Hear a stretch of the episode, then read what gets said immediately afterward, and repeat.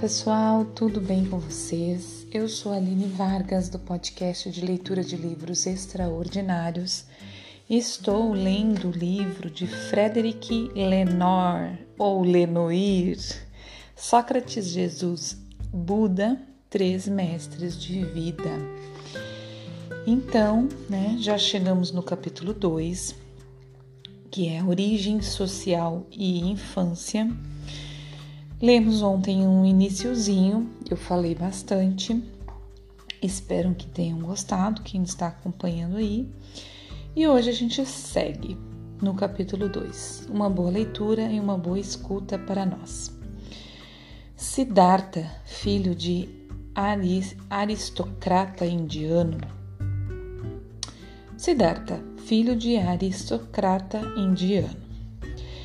Segundo a tradição, Siddhartha Shakyamuni, mais conhecido pelo nome de Buda, era um príncipe de sangue, filho dos velhos, dos mais velhos do poderoso Sudurra, Sudurrodana, Sudurrodana, acho que é isso, Sudurrodana, rei de Kapilavastu.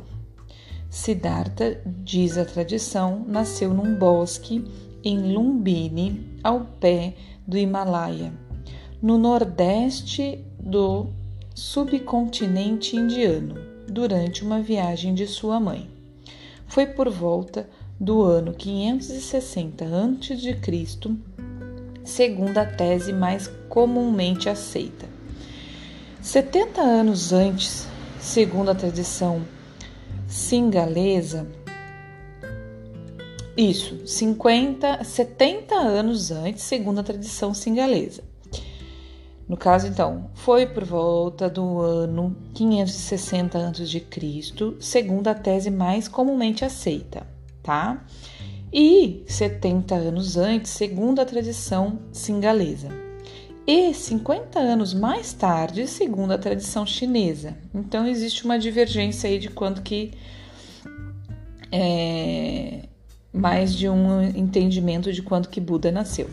Enfim, na mesma noite, a criança, a mãe e a escolta voltavam ao, ao domicílio familiar em Kapilavastu.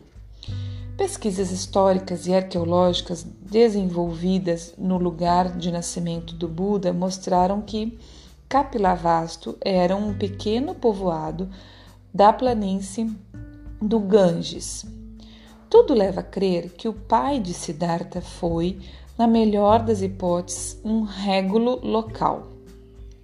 Mais provavelmente, um membro da classe aristocrata do clã dos Sakya, de onde vem o nome Sakyamuni.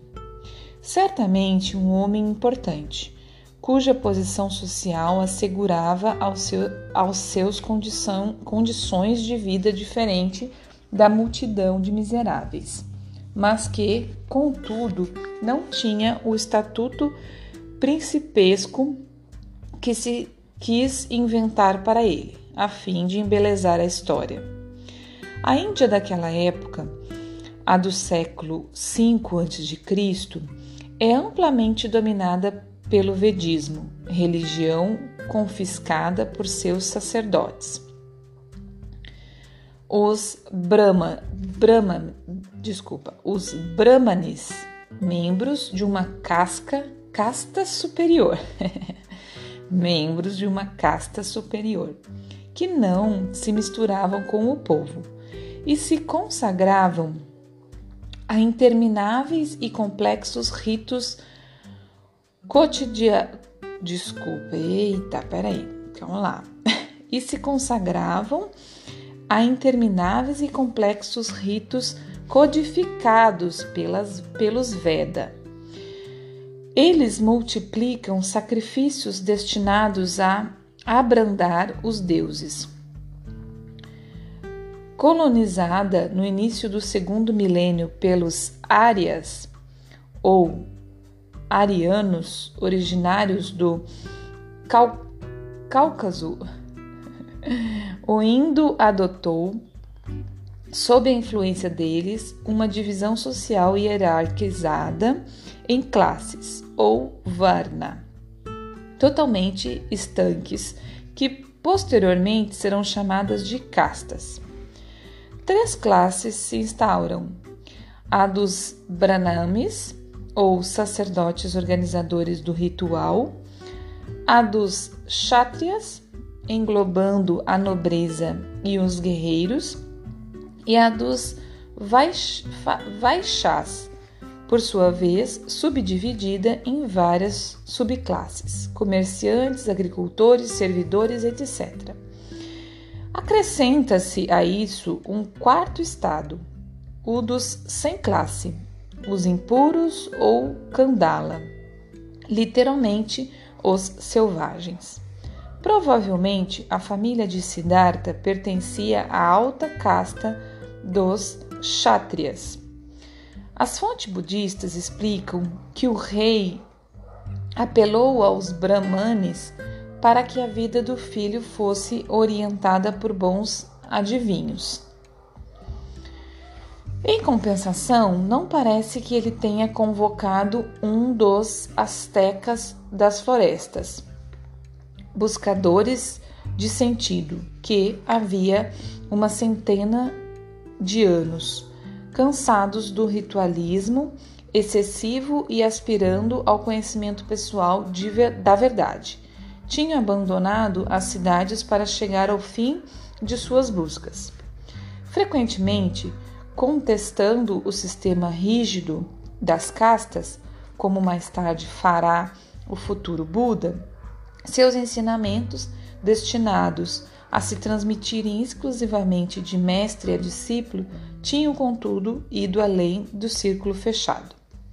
O povo das aldeias se habituara a cruzá-los e a interrogá-los quando eles pediam esmola em tigelas de madeira. Certamente passava-se por eles na povoação de Capilavras, Capilavastus, onde cresceu o futuro Buda.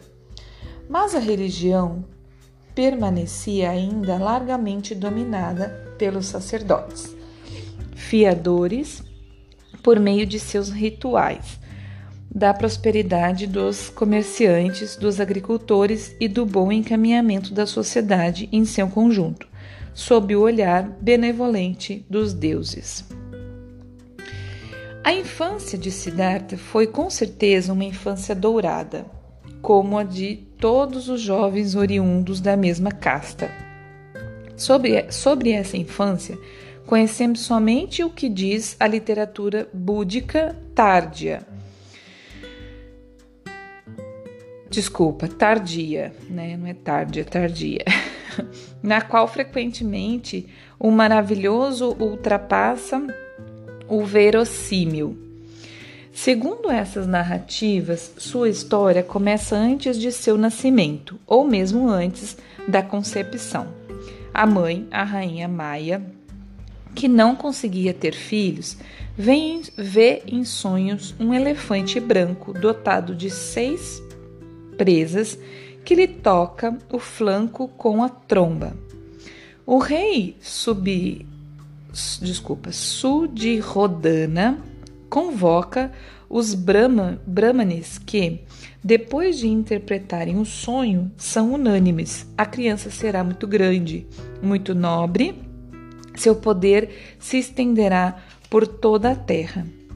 Siddhartha, diz ainda a tradição budista, nasceu andando, ou melhor, surgiu do franco direito da rainha Maia, então grávida de seis meses. Alguns dias depois, conta o Nidanakata, única biografia do Buda redigida em Pali. Oito brahmanes e astrólogos são convocados para examinar o recém-nascido. Eles encontram em seu corpo as 32 marcas do grande homem, que na tradição indiana assinalam um destino extraordinário. Sete dentre eles afirmam que a criança será ou um despertador, um Buda, ou um monarca universal. O oitavo condana é o único a excluir a segunda hipótese, afirmando que aquela criança será um despertador. Ele deixará o palácio do pai quando tiver encontrado quatro grandes sinais: um velho, um doente, um morto e um renunciante. É então que o nome de Siddhartha, aquele que pode realizar os desejos dos devas, divindades, e dos homens lhe é atribuído. Sua mãe morre alguns dias depois de seu nascimento. Assim é sua tia quem vai criá-lo, como quer o costume indiano. O pai do futuro Buda, que quer torná-lo herdeiro do trono, tudo faz para que o olhar do filho não cruze os quatro sinais fatídicos ninguém desobedece às ordens de Sudhodana, que exige de todos uma severa obediência à regra que ele proclamou. Seu filho só verá o lado bom da vida, unicamente o lado bom. Seus biógrafos contam que durante quase 30 anos Siddhartha leva uma existência ociosa e protegida num palácio onde a miséria e até mesmo a, do, a doença não são proibidas. Ele é cercado de servis, servidores, cozinheiros, músicos, dançarinos, cor, cortesãos, cuja vida é inteiramente dedicada ao, aos prazeres do príncipe.